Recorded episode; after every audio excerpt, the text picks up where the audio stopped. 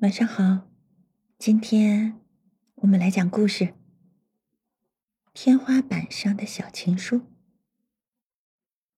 他和她在一起似乎是顺理成章的事，彼此都到了适婚的年龄，于是相亲、家世、长相、工作都称得上门当户对，谁都会说这是一桩良缘。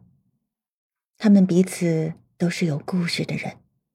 他与前女友的爱情在大学里开始和结束，而女孩亦是与别人十指相扣过，但是两个人从未向对方提起前恋人的点滴。男人并不强求知道女人曾经的故事，只要当下的他和自己在一起很快乐，其余的事便不重要了。倒是男孩的母亲好奇心重，忍不住问说媒的介绍人说。小雅那么好的女孩，怎么前一段感情会没有结果？媒人面露难色的样子，让他母亲起了疑心，脸色随之沉重。只有他云淡风轻地说：“没事儿，但说无妨。”在媒人絮絮叨叨的讲述中，他知道了她的前男友死于癌症，在男友生命的最后阶段，她日夜照顾。男友死后，她痛不欲生。媒人不停的夸她坚强贤惠，她的母亲亦频频点头，而她在心底暗暗发誓，今后自己要更加疼爱这个好女子。某日，女孩慌乱的打电话来，无措的告诉她，客厅里的灯忽然坏了。她急忙赶赴她的住处，搬了梯子，准备换灯泡。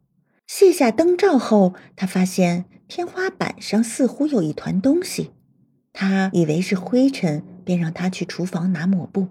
没想到那团东西竟然擦不掉，他没辙了，干脆换了灯泡再说。待客厅恢复光亮时，他听到他发自内心的欢呼声，让他甚是喜悦。但是当他重新装上灯罩时，才看清那团东西竟是几行字。他揉揉眼睛，凑近一看，是刚劲的钢笔字。嘿，比我幸运的兄弟，我和你一样深深爱着小雅。我曾想过和她相守一生一世，但这可能是我最后一次为她换灯泡了。当你看到这些字时，也是我为你和小雅祝福的时候。请你好好珍惜她，她值得你珍惜。